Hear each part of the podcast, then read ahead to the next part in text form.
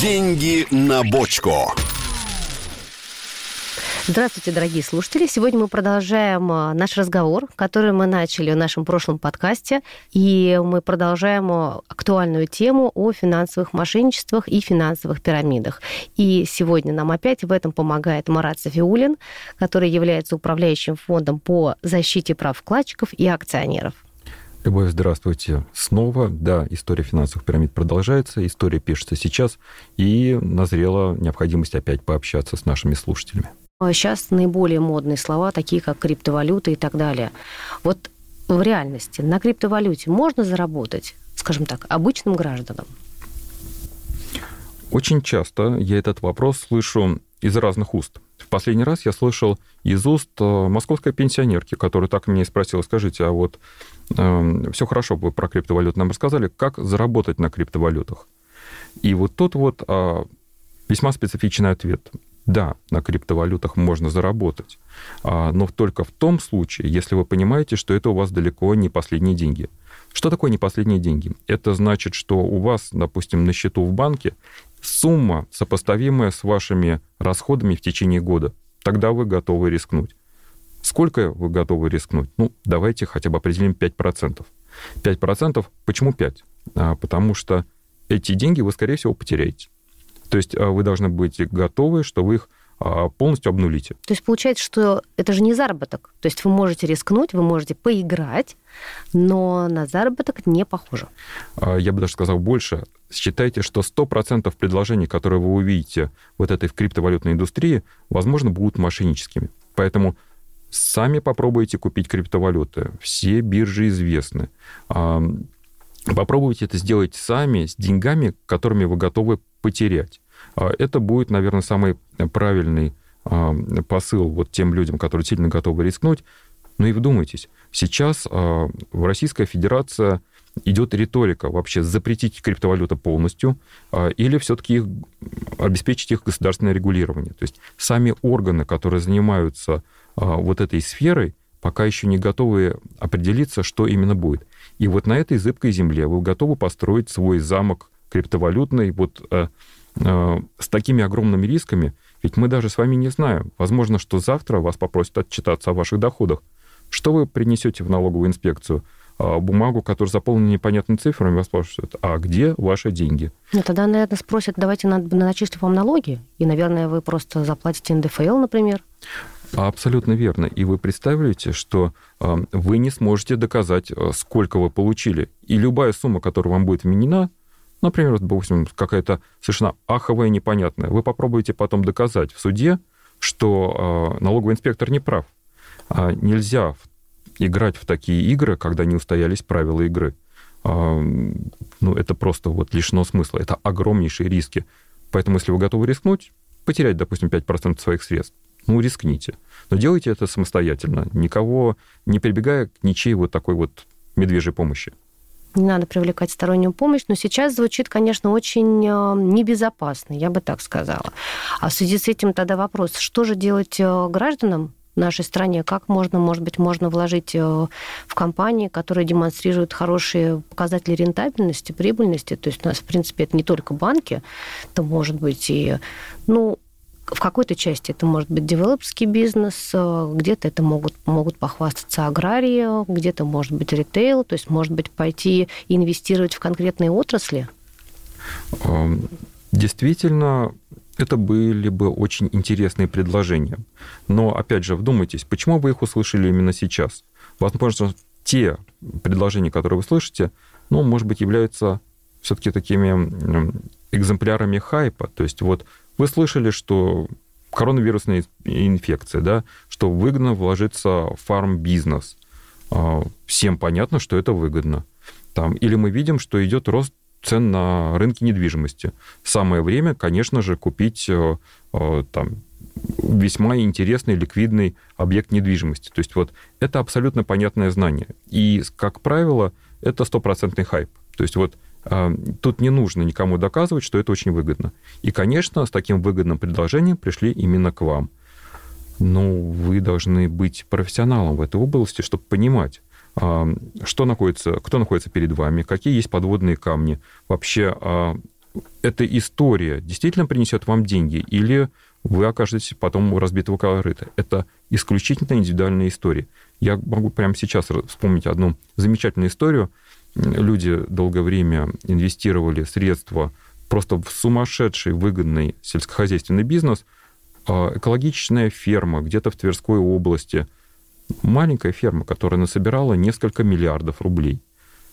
А вы действительно думаете, что ферма э, готова показать вам доходность какую-то сумасшедшую и вернуть вам эти миллиарды рублей? То есть Или хотя бы продать на несколько миллиардов? Все, что нужно мошенникам, это убедить вас в правдивости истории. Лесопилка вам сфотографирует какую-то непонятную историю, какой-то красивейший лес и какое-то современное оборудование, а теперь идите и попробуйте узнать, это действительно так или нет. Поэтому все, что вам нужно продать, это не конкретный медфарм-бизнес там, или какое-то сельское хозяйство передового плана. А все, что нужно продать, это историю. А, и ваша задача определиться, а, это действительно правда или это фейк. Вот, вот То есть все-таки, конечно, ну, как всегда, не верьте с первого слова, не верьте словам, верьте только фактам. И тут э, вопрос еще такой. Вот мы, мы говорили в начале нашего разговора про финика, про огромные потери, про там миллионы человек, более миллиона человек, кто стал жертвами этой пирамиды. И я думаю, что у, не только у жертв возникает вопрос, а куда же смотрело государство и регуляторы в том числе, и, может быть, другие контрольные и надзорные органы, э, когда Финика еще существовал и собирал деньги с граждан? Финика – это прям вот ахиллесова пята.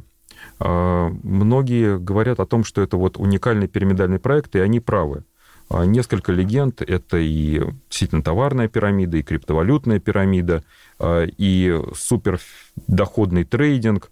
В общем-то, и даже раздолжнительство тоже было в этой финансовой пирамиде. И вот этот вот а, сплав вот этих вот универсальных историй в одну дал возможность людям поучаствовать в ней по полной. То есть многие, и это показали наши исследования, многие участники этой пирамиды брали не только один продукт, а брали несколько. И у них было даже такое впечатление, что они как настоящие инвесторы диверсифицируют свои портфели. А вот э, некоторые приходили за конкретными историями. Ну, например, машина за треть стоимости, да, а того, что вы берете кредит в банке, чтобы внести вот эту вот одну треть, вы тут же можете поучаствовать в раздолжнительской системе, то есть вам эти долги, опять же, покроет финика. Ну, то есть нужно вернуть еще туда вот одну треть. А, и вот несколько таких итераций берете деньги в банке, в машину, потом еще берете деньги в банке опять финика. А машина за бесплатно. То есть вот это абсолютно а, уникальная история, ну, то есть вот это стопроцентная иллюзия. То есть вот такого не может быть. А, даже в одной из реклам Финика было такое «Я космически богатый мальчик». То есть вот, чтобы вам было понятно, достаточно было отдать 100 тысяч долларов вот этим супертрейдингу Финика, и через два года вы становитесь самым богатым человеком на Земле. А если бы вы отдали бы 200 тысяч, ну, наверное, за год. Поэтому э, вы можете стать самым богатым просто потому, что вы встретили финика. И космическая доходность, которую показывали вот эти вот ребята, ну, конечно, это все фейк, это неправда.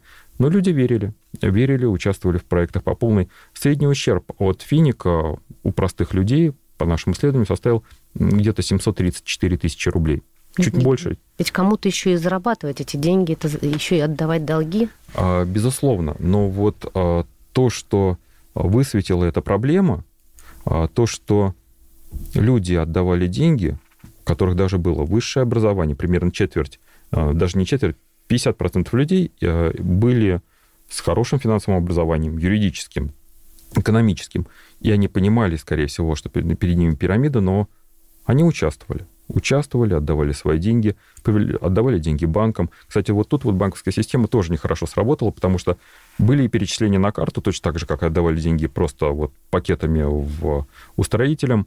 А, странно, но банковская система видела, на какие счета падают эти деньги. То есть они аккумулировались. И до определенного времени, возвращаясь как раз к вашему вопросу, почему-то это допускалось и считалось нормальным. А, точно так же банки, наверное, как-то не понимали, почему люди берут эти деньги, кредиты. Ну, скорее всего, это были потреб кредиты, потому что вы не можете взять деньги в банке и сказать, что это на инвестиции. Что банки это не замечали, куда? Почему финмониторинг не сработал? Мы же все, скажем так, обычно замечаем. Начинаешь переводить какую-то сумму, тут раз у тебя автоматом заблокировалось, потому что банк обнаружил эту транзакцию как э, сомнительную. И после этого тебе надо связаться и подтвердить ее. А тут э, даже как-то действительно какая-то прямо хилесовая пята.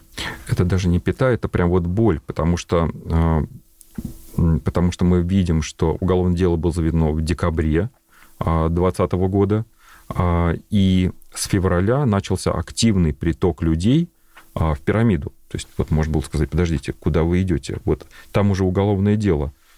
Мошенники сказали людям, что нас проверили все органы и ничего не нашли, потому что, ну вот, ведется уголовное дело и ведется. То есть вот никакой больше информации не было. И только 1 июня 2021 года Финика попала в Warning List Банка России.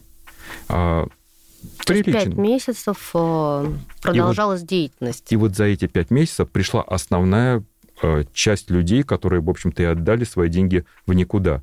И только через пару месяцев после этого мы увидели, э, от июня, по-моему, где-то в июле или в августе было, в августе было, по-моему, задержание Кирилла Доронина, организатора. То есть вот есть вопросы. Есть вопросы, почему так. Но главное, что я надеюсь, что люди, в общем-то, вынесут какие-то, какой-то опыт из этой ситуации. Понятно, что это тяжелые, в общем-то, проблема для многих, для людей, для семей.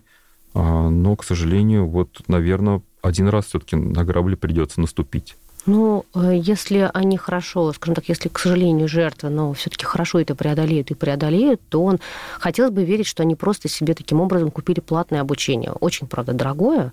Как говорят, жизнь очень хороший преподаватель, правда, объясняет доходчиво, но берет дорого. Вот это, наверное, такой вариант, насколько удобно шутить в такой ситуации. И вот по связи с этим как раз вот вы затронули тему, что есть вопрос к банкам, куда они смотрели, действительно, почему они не остановили какие-то транзакции, или почему они не сообщили о каких-то транзакциях, если видно, что все, скажем так, было странное движение денежных средств.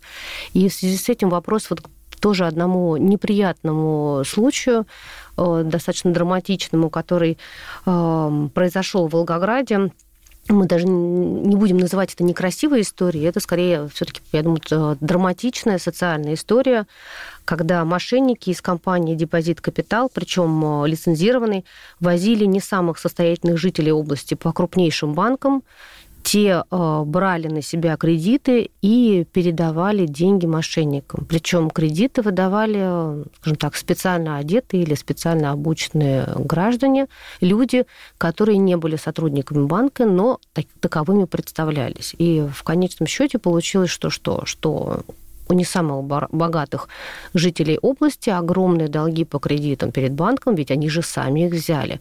Вот почему такое могло произойти или как такое могло произойти, ведь тут э, тоже опять у нас вопрос к банку или к банкам, тут какая-то то ли коррупционная составляющая, или это мошеннический сговор. То есть в чем именно, вот, в чем здесь участие банка? Вопиющая несправедливая ситуация, потому что все участвовали в этой замечательной схеме, отдувается, в общем, человек, который взял деньги. Да? При всем мы понимаем, что, скорее всего, там был сговор в банке, там были, наверное, свои люди, Э, и вот эта непонятная активность в банковской сфере почему-то не спровоцировала какие-то в службу там, безопасности банка, какие-то внутренние расследования. Люди теперь один на один с этой проблемой, без денег, а, с долгами. И что им говорит банк? Ну, давайте вы банкротитесь. Но где же тут ответственное кредитование? Мы понимаем, что банк мог пойти навстречу этим несчастным людям, а, предложить какие-то иные схемы. Но вот так вот безответственно кредитовать людей, и, может быть, даже за спиной они видели каких-то странные, непонятные личности, которые, в общем-то, помогали что-то подписывать. Скорее всего, помогали оформлять какие-то анкеты. То есть это ненормальная активность, ее нужно было пресекать. А теперь люди в, в полном, как говорится, ауте, то есть это вот полная трагедия для людей, ну, люди действительно оказались для себя практически безвыходной ситуации. Тут э, резонный вопрос э, во всех банках. Давно у них в первых обязательно появилась служба внутреннего аудита. Она-то куда смотрела? Ну, так же, как и служба безопасности. Как можно было не заметить или как можно было это пропустить? Можно было бы допустить, что не заметила сумма незначительная, но если мы сейчас об этом говорим, и это явно существенная сумма в совокупности, то, значит, должны были обратить внимание внимание? Я боюсь, что тут, наверное, проблема глубже. То есть вот мы видим, что и э, ваша кредитная история не может быть так быстро обновлена, потому что мы видим подачу сразу нескольких э, запросов на получение кредита. Мы часто с вами так делаем. Допустим, мы хотим купить автомобиль и спрашиваем просто самое выгодное предложение банков. Естественно, банк обращается к вашей кредитной истории. То есть вот мы видим, что есть какая-то системная недоработка, что такая, такой схематоз был возможен.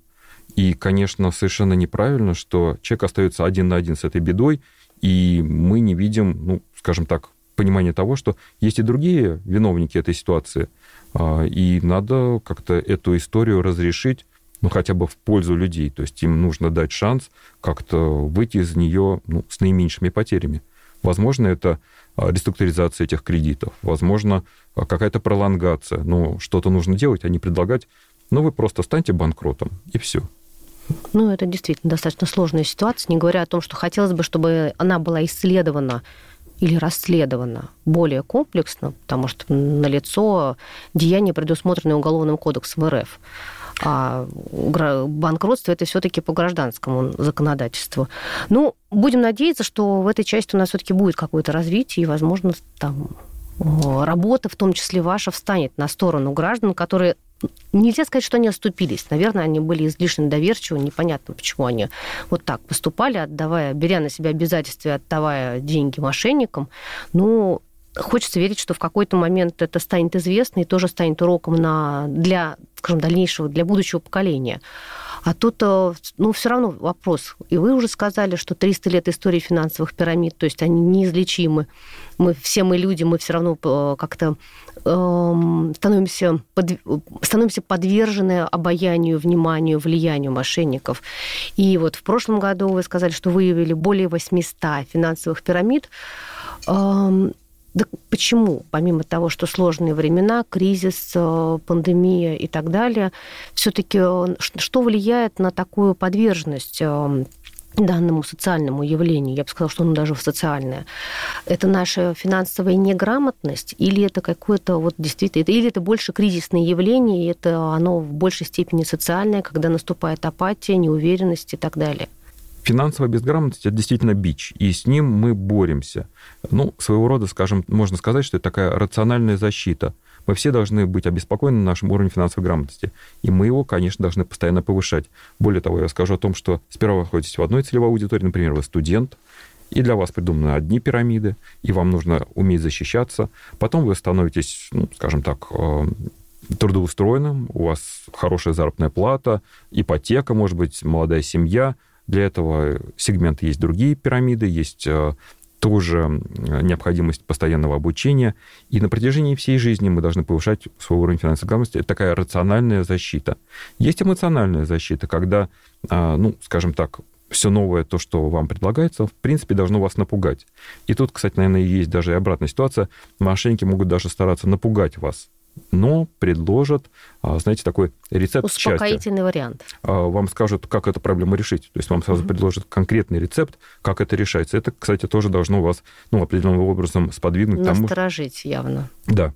А, тут бдительность лучше повысить. Тогда, может быть, ужесточить наказать, наказание для мошенников? То есть, э, ну, я, конечно, не говорю о том, чтобы э, развернуть мораторий на смертную казнь, но сделать какое-то наказание очень ощутимым и, главное, неизбежным. Боюсь, что эм, расстрелы, которые предусмотрены в законодательстве даже вот Китая, финансовым мошенникам может грозить даже такая мера – не способствует тому, что, например, в Китае нет финансовых пирамид. Они есть, и они даже весьма масштабные. А, это исключительная мера.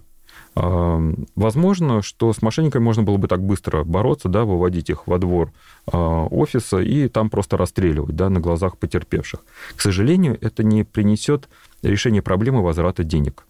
А, понятно, мошенник должен получить по заслугам, и, в общем-то, кара должна быть существенная. Но самое важное, это, конечно, вернуть деньги пострадавшим. И вот тут вот э, нужно какой-то рецепт нашим людям, да, то есть вот если вы понимаете, что э, вас пытаются вовлечь в какую-то непонятную историю, ну, постарайтесь хотя бы э, не предпринимать никаких решений. То есть вот скоропалительные решения должны быть строго запрещены. Вы должны хотя бы, ну, вот дать себе там несколько минут, несколько часов а, если на вас давят, ну, вы должны просто вот а, прекратить общение. Ну, то есть, если давят, это явный признак того, что не надо ничего делать. А, вас стимулирует быстро принять решение, такой вот ажиотаж. Но, например, давайте просто дадим простой рецепт нашим людям. Постарайтесь обсудить с родными и близкими. Окей, да, я подумаю, я отвечу, но сперва я обсужу вот с теми-то, с теми-то. Поверьте, как только вы начнете с кем-то обсуждать, а, у вас э, родятся дополнительные вопросы, сомнения. Может быть, человек, которому вы доверяете, который в этом разбирается, а, скажет, да подожди, это же стопроцентная пирамида. А, постарайтесь просто не принимать никаких решений. Вот, наверное, самый простой способ. Ну и, естественно, не контактируйте с мошенниками, они постараются вас не отпустить. То есть вот здесь, сейчас, как можно быстрее – расстаньтесь с деньгами. А то вдруг сейчас возможность уйдет, и потом ее не будет. Но тут, конечно, характерная черта, я думаю, для многих э, граждан, все мы просто люди, и поэтому, когда вот так обращаются, срочно давая возможность, ты вроде как понимаешь, что пахнет не очень хорошо, ну, но ведь и хочется тоже, ведь а вдруг получится. И вот тут, конечно, такой соблазн э, не идти разговаривать э, с близкими, потому что они могут отговорить, потому что мое предложение, а точнее предложение мошенников может звучать э, странно, а мне ведь очень хочется попробовать. И вот тут, наверное, какие-то еще есть, э, скажем так, нюансы, кнопочки, на которые наши слушатели должны нажать для того, чтобы избежать такой угрозы. А вот, Любовь, вы представляете, что вы хотите это с кем-то обсудить, с родным, близким, а у вас их просто нет. И наоборот, может быть, вы общаетесь с человеком, который вам э, симпатичен, который интересен, э, и это было случайное знакомство, допустим, на сайтах знакомств. И вы понимаете, что слушайте, так это же вот уникальный человек, он там человек искусства, да, там так с ним интересно общаться. И вот видите, что у вашего коллеги на столе там, допустим, статуэтка этого какого-то там замечательного золотого быка. Он говорит, вот, слушай, мне прислали тут такую статуэтку. А что это такое? А вот на Уолл-стрит такая стоит. Ну, вот у меня сестра, она профессионально занимается инвестициями. А вы-то уже где-то месяц уже общаетесь. Вот потрясающие люди, все хорошо. А история про то, как у вас отнимут деньги, она появляется очень незаметно. То есть вот какой-нибудь символ, да, а, разговор плавно переходит в это, и вот уже несколько недель вы общаетесь, как замечательно можно, в общем-то, инвестировать деньги. И в то же время очень доверительно. А, вот многие наши слушатели подумают, господи, со мной такое никогда не случится. Случится. Мы просто видели, когда бизнесмены со стажем, с огромными деньгами попадают в этот капкан и остаются без денег, при всем при этом у них уже был опыт инвестирования российского финансового рынка, и это не говорит о том, почему они не могут отдать деньги э, мошеннику, черт знает где, без всякой лицензии банка России. А, и в то же время это не значит, что только мужчины в этот капкан попадают. А, женщина получает внимание, такую энергию. Принц на белом коне осыпают ее золотой пылью. А вот они уже идут в ресторан. Он подъезжает на потрясающем, роскошном автомобиле. Какой-то бизнес-джет. То есть вот а, калейдоскоп событий, дорогие гостиницы, дорогие рестораны. И потом раз, и выбрасывается легенда «Э, «меня хотят убить». «Э, ты должна меня спасти. «Э, вот, Или я тяжело заболел. Ну, в меньшей степени. Знаете, тут вроде бы это мачо, он такой потрясающий, а тут вот уже как-то непостижим более. Может быть. А тут называется «Какая легенда лучше сработает?», какую mm историю будет проще объяснить. И вот вы уже берете деньги в банке, чтобы помочь своей любви, и понимаете, что все, человек исчезает. Э, ну, разбитого корыта, конечно, таких историй много. И, допустим, если женщина готова поделиться вот такой вот историей, то мужчины, скорее всего, будут эм, стараться оставить ее в тайне. Ну, потому что это, конечно, э, такой как бы удар по самолюбию, это очень тяжело. А вот э, такой еще вопрос. Э, мы как-то обсуждали, что финансовые пирамиды, средний срок э, жизни, к сожалению, финансовые пирамиды 5-7 лет. И тут, конечно, вызывает удивление, если это пирамида, если это мошенники, как они могут так, такое долгое, продолжительное время, как у нормального бизнес-проекта, как у нормального инвест-проекта существовать и обманывать граждан? Мы уже говорили нашим э, слушателям, что вот есть разные пирамидальные проекты, но вот, э, например, самый свежий пример, как я уже говорил, Bestway, вот этот проект уже живет 7 лет. Медленно развивается легенда, медленно привлекаются люди. Это позволяет пирамиде очень долго оставаться в неизвестности, а, но потихонечку расти, расти и увеличиваться. И мы с вами понимаем, что, допустим, ну, если вы уже отдали какое-то количество денег вот, якобы в уплату вашей квартиры, то вы вряд ли уйдете из проекта, ну вот не, полу, не получив этой квартиры. Поэтому вы крепко сидите на крючке, а, и никуда вы уже не денетесь. И тем не менее, вот пирамида все привлекает и привлекает новых людей. Когда это кончится? Ну, скорее всего, вот уже в ближайшее время мы увидим вот крах этого проекта. В общем-то, и уже все тому способствует. Мы видим, что проект находится в черном списке Банка России. А, ужас, что будет происходить с людьми, потому что а, тот удар, который они получат, и пропажа денег, и, может быть, даже жилья, все это может подкосить семьи. То есть вот семьи людей, и, конечно, с этим надо что-то срочно делать. А, гипотетически, но надеюсь, все-таки на будущее, как это может закончиться? Ну, то есть как в скорейшем будущем можно закончиться? Кто должен отреагировать? Регулятор, а, органы, правоохранительные органы по заявлению кого-то из участников кооператива? Или, может быть, налоговая инспекция напишет заявление, или налоговая инспекция сделает отметку о неподтверждении, не знаю, юрадреса, как это может произойти? Развитие событий может происходить вот весьма быстрым и драматичным способом. Главное, чтобы люди не откладывали а, визит в правоохранительные органы. Насколько я понимаю, сейчас вот а, идет такая вот непонятная риторика, а, некоторый отрицательный фон в отношении регулятора. В общем-то, на всех углах заявляется о том, что Банк России не прав, что мы никакая не пирамида, мы хорошие. А, вот тут вот бдительность а, пайщикам терять не нужно. А, мы уже говорили в первой части нашего подкаста о том, что мы видим, что есть объекты недвижимости, скорее всего, на них может быть возложено взыскание, и вот это вот огромные приобретения господином Василенко не должны уйти из-под контроля пайщиков. Возможно, что именно на эти объекты были потрачены ваши деньги.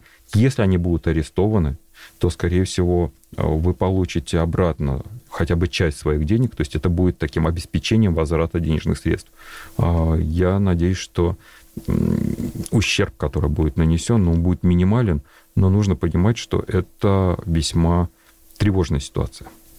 Ну, это правда, и достаточно сложная. Опять-таки, в связи с тем, что, как мы сейчас только что говорили, если наложить арест на имущество господина Василенко, тут вопрос, э, насколько наше законодательство допускает такую быструю обеспечительную меру? Или сначала надо доказать непосредственно причинно-следственную связь между пайщиками кооператива, их потерями и приобретением э, непосредственно недвижимости, либо приобретением активов? То есть сейчас, опять-таки, исходя из того, что финансовые мошенники или финансовое мошенничество процветает буйным цветом, ну, как вот производит такое впечатление, не означает ли это, что законодательство Российской Федерации в этом поле, в частности, в отношении мошенников, достаточно неконкретное? То есть или позволяет им так себя вести? Действительно обнажились проблемы. А, мы действительно можем говорить о том, что нам нужно совершенствовать законодательство, да, абсолютно точно нужно усиливать, ну, скажем так, э, карательную функцию закона, то есть вот санкции должны быть максимально жестокими. А Россия, к сожалению, самая добрая страна по отношению к мошенникам, и здесь есть предмет для совершенствования законодательства. Понятно, что должна совершенствоваться работа правоохранительной системы, чтобы мы как можно быстрее могли а, поймать вот этих виновных, да, доказать их вину, а, и, конечно, вернуть деньги, похищенные деньги людям. Это бывает сделать сложно, потому что мошенники, естественно, придумывают свою историю задолго до того, как, в общем-то, начинают обманывать людей. И, ну, считайте так, что стартуют они с хорошей форой перед правоохранительными органами.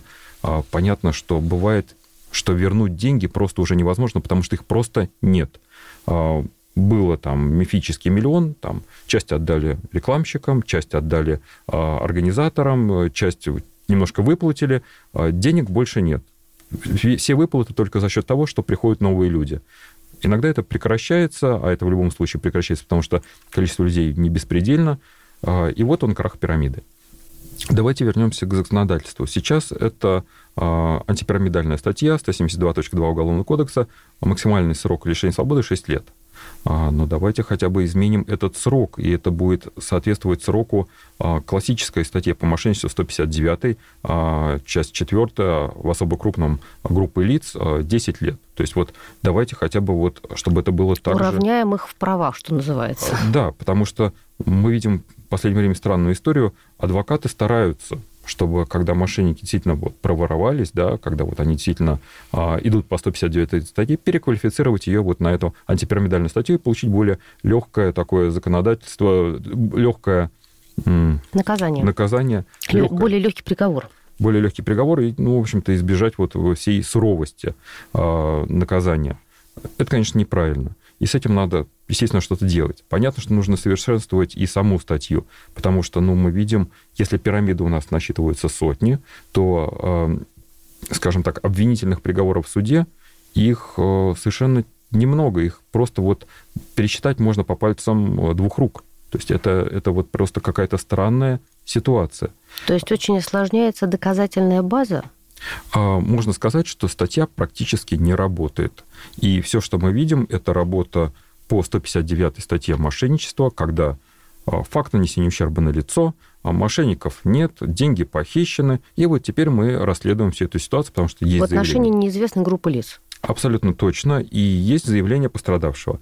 172 статья говорит о том, что не важно, нанесен ли ущерб. Правоохранительные органы могут вмешиваться в текущую ситуацию, потому что понимают, что это пирамида. И вот тут вот действительно факт доказывания имеет первостепенное значение. Ну, как говорится, посмотрим, как будут развиваться события, но главное а, нашим гражданам не надеяться на правоохранительную систему, ведь проще болезнь не лечить, да, а предвосхитить. Как говорится, вот простое вакцинирование. Повышайте свой уровень финансовой грамотности. Бдительности, не отдавайте свои деньги мошенникам. Ну, в конце концов, любите свои деньги и не отдавайте их всяким мерзавцам. Они вам нужны больше, чем им. Это действительно так, тем более, что у нас есть, например, можно взять топ-10 банков и, наверное, там хотя бы на вклад положить, хотя бы на депозит. Я уверен, что у нас у каждого есть мечта, цель, вложите свое здоровье, да, вложите своих детей. Вложите, вложите свое... свое образование. Безусловно. А, в конце концов, ну, если у вас все это есть в достаточном количестве, ну, сделайте себе огромную, не просто подушку, а огромную перину безопасности. А, скопите себе на год вот просто компенсации всех ваших возможных расходов в течение года. Это будет ну, достойной финансовой перины, и вы выдержите любой удар в финансового бытия, как, какой бы он ни был. Пусть это будет какой-то совершенно умопомрачительный финансовый кризис. А почему бы вот завтра не начать именно делать это? Я думаю, что можно начать делать прямо сегодня. Мы же очень много поговорили о финансовых пирамидах. Я не знаю, слышали ли они когда-нибудь в эфире столько внимания о себе. А давайте поговорим о других видах мошенничества. Какие еще виды мошенничества существуют? А, в последнее время мы, наверное, с вами все получаем телефонные звонки вот от этих телефонных мошенников. Еще раз повторюсь, предлог может быть абсолютно любой. А, ну, мы понимаем, что сотрудники служб безопасности вашего банка а, редко звонят, и мы уже, в общем-то, нормально реагируем на это, то есть мы, как правило, кладем трубку. Это самый, кстати, правильный посыл. Просто положите трубку. Но звонки будут продолжаться, будут звонить кто угодно. Сотрудники госуслуг, а, сотрудники Банка России, сотрудники нашего фонда, а, кто угодно, вы должны поверить в историю, то есть вот, которую вам расскажут. Рассказчик на том конце провода постарается вывести вас из себя. То есть это будет какой-то эмоциональный посыл. Положительный, отрицательный, но вас должны дестабилизировать. Да, вот мне недавно звонили, я тут немножко от себя прям расскажу. А, мне звонил а, так называемый сотрудник полиции. А, по-моему, он представился следователем, имя, фамилия, отчество, звание, все сказала, и спрашивает, «Э, слушайте, а почему вы вчера, э, вы вчера не явились по повестке?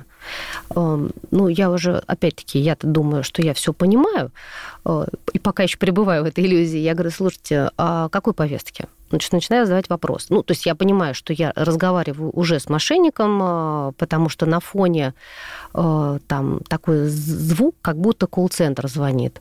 Ну, вряд ли в полиции колл-центр. Ну, как бы я бывала в отделениях полиции по разным причинам, и я не видела там колл-центра.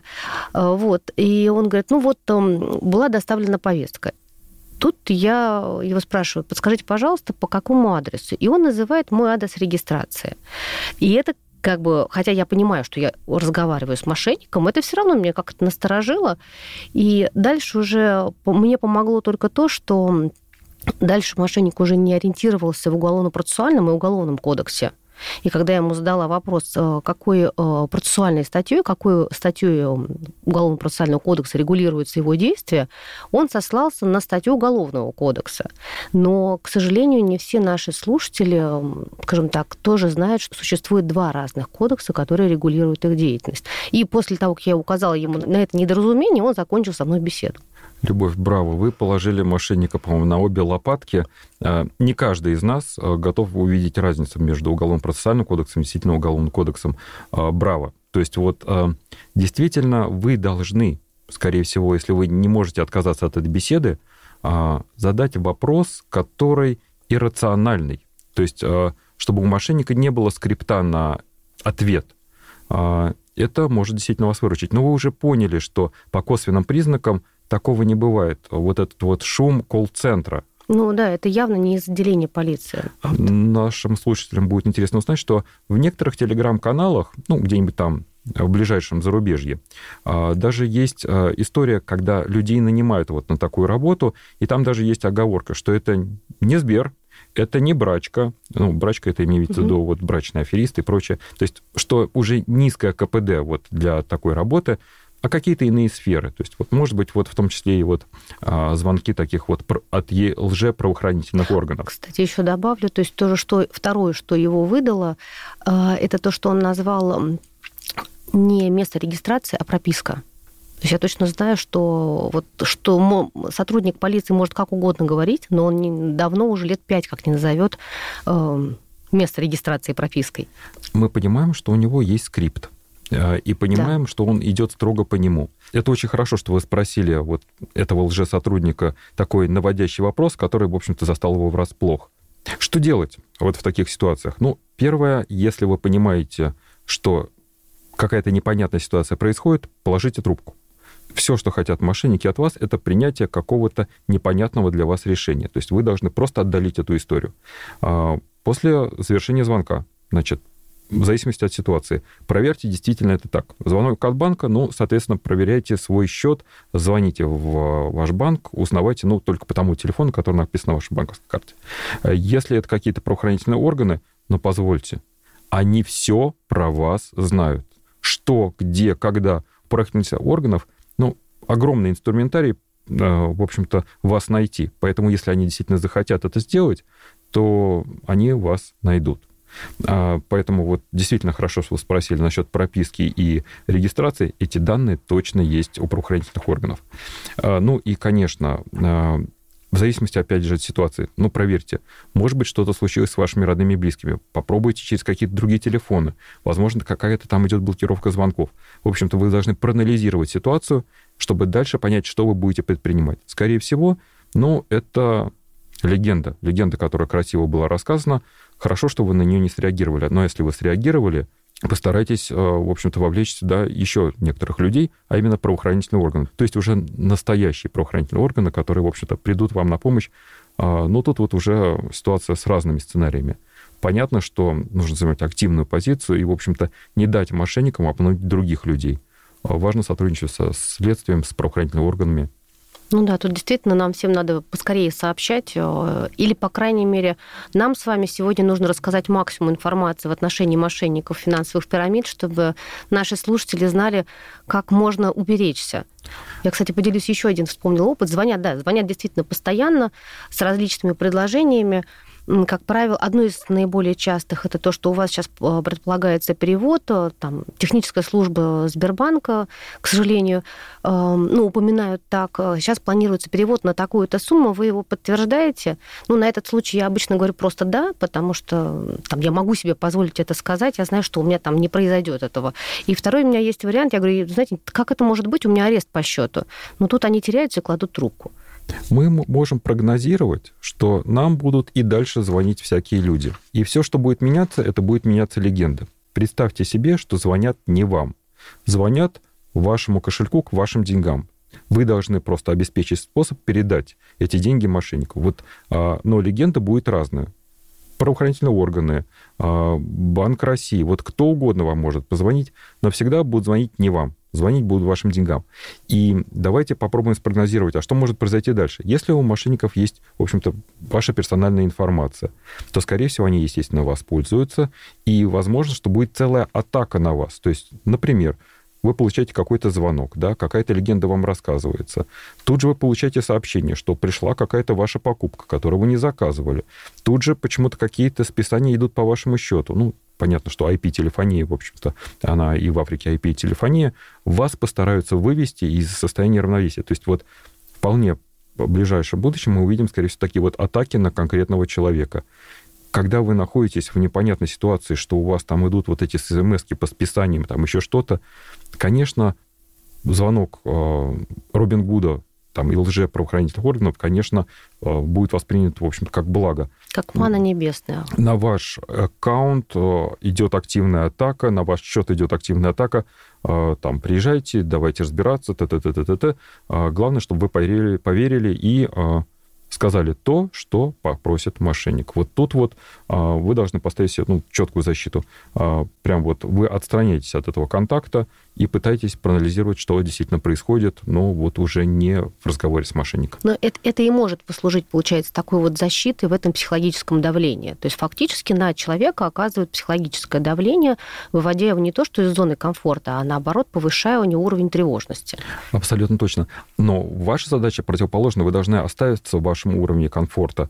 Например, вы говорите о том, что хорошо, вы берете лист бумаги, там, виртуальный, например, карандаш или действительно реальный карандаш, начинаете записывать, что спрашивает у вас мошенник. Во-первых, у вас появляется время для осмысления ситуации. Во-вторых, вы анализируете то, что происходит.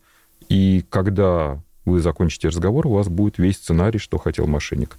А, возможно, что это хороший способ вот а, так реагировать на мошеннические звонки, но вот сразу сделаю ремарку, никогда не говорите ни да, ни нет, если вот вас угу подталкивают к какому-то решению, не подталкивайтесь. Просто лучше положите трубку. А я вот еще слышала, что бывает такой тоже особый вид мошенничества, когда, да, с вами разговаривают, и не то чтобы не столь важно, что вы сообщили, а важно, чтобы вы отвечали на вопросы, а ваш голос записывается, чтобы потом, сейчас же у очень э, у многих крупных компаний, крупных банков есть э, аудиопомощники, голосовые помощники, и вот там ваш голос может быть использован. Насколько действительно опасен этот инструмент? Все, что вы скажете, может быть использовано против вас. Действительно, а, мы с вами прекрасно понимаем, что технологии шагают просто семимильными шагами, и то, что вот пять лет казалось нереальным будущим, уже вот есть сейчас. К чему я этому говорю? А, прогресс был всегда, и он останется в нашем бытие, а, но если динамитом можно прокладывать дороги, можно и взрывать и банки, открывать сейфы. А, просто мы должны правильно использовать эти технологии. Что от нас хотят? Что мы постоянно действительно имели актуальные антивирусные приложения. Это не говорится не просто так. Чтобы мы а, вводили двухфакторную идентификацию. А, Все это только ради того, чтобы ну, закрыть те бреши и дыры, которые есть в текущем вашем состоянии, в вашем профиле. Да? Но это не значит, что мошенники не придумают новое. Поэтому мы с вами должны быть исключительно бдительны и понимать о том, что мы с вами можем чего-то не знать. И это нормально. Главное, чтобы нашим незнанием не воспользовались мошенники. Это требует у нас тогда повышения финансовой грамотности, это требует, в общем-то, а, актуального повышения и совершенствования нашей вот этой вот защиты, да, вот нашего рубежа обороны. И, ну, главное, в общем-то, понимать, что мы не должны никогда, если нас что-то даже и смущает, и мы понимаем, что что-то происходит, не делать того, что нас делать просят, а не принимать скоропалительных решений. А лучше вы вообще ничего делать не будете. Вот тут называется лучшее состояние вот иррациональности, как я уже сказал. Делайте все то, что он от вас не ожидает. Главное, чтобы вы оставались в безопасности. Ну, то есть получается, что вот сейчас действительно очень э, далеко продвинулись э, современные технологии. В этой отрасли, наверное, каждые два года практически как революция происходит.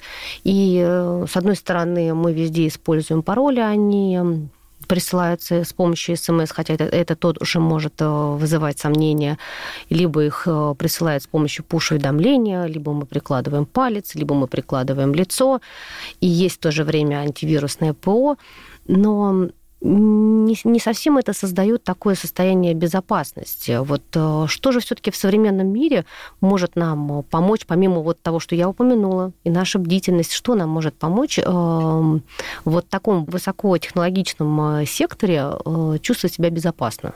Да, вот так вот посмотришь фильм о Джеймсе Бонде и поймешь, что ни сетчатка глаза, ни лицо, ни ваш палец, все настолько а, вскрываемо и ничего, и нигде нет безопасности. И, наверное, действительно так. То есть вот мы живем в таком современном мире, когда а, что-то может происходить помимо нашей воли. Особенно все вот эти вот огромные приложения, когда вы там соглашаетесь, не читая там 60 по 80 листов, что может произойти с вашими данными, и мы отдаем их неограниченному кругу лиц. И это постоянно множится из года в год, и вы уже не в состоянии контролировать, кому вы дали а, разрешение на использование ваших данных.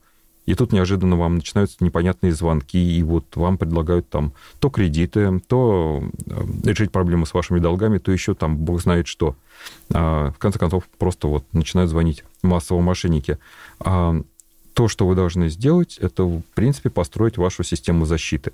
То есть а, она должна быть настолько вот многоуровневой, Первый уровень, наверное, вот можно говорить о каком-то киберзащите, да, то есть вот то, что вам дают все антивирусное ПО, то, что вы правильно а, общаетесь со своим гаджетом, то есть вы не отдаете свои персональные данные там куче приложений. И не сообщаете пароль, как это везде написано в каждой смс, но все равно люди попадаются. А, ну, то есть такая полная а, финансовая гигиена, то есть у вас абсолютно всегда чистые руки. После чистых рук у вас должен быть абсолютно холодный разум, да, то есть вот всю информацию, которую вы получаете извне, вы должны оценивать критично. То есть вот вы не верите никому. Кстати, самый забавный факт в том, что когда приходят э, будущие жертвы в финансовую пирамиду, которые точно уверены, что не попадут в финансовую пирамиду, они точно в нее попадают.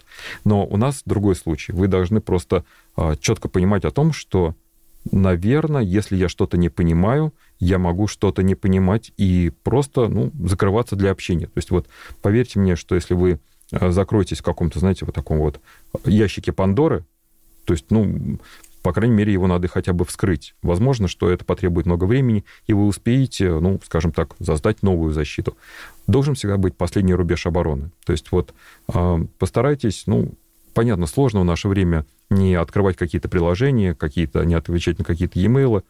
А мошенники рано или поздно до нас доберутся.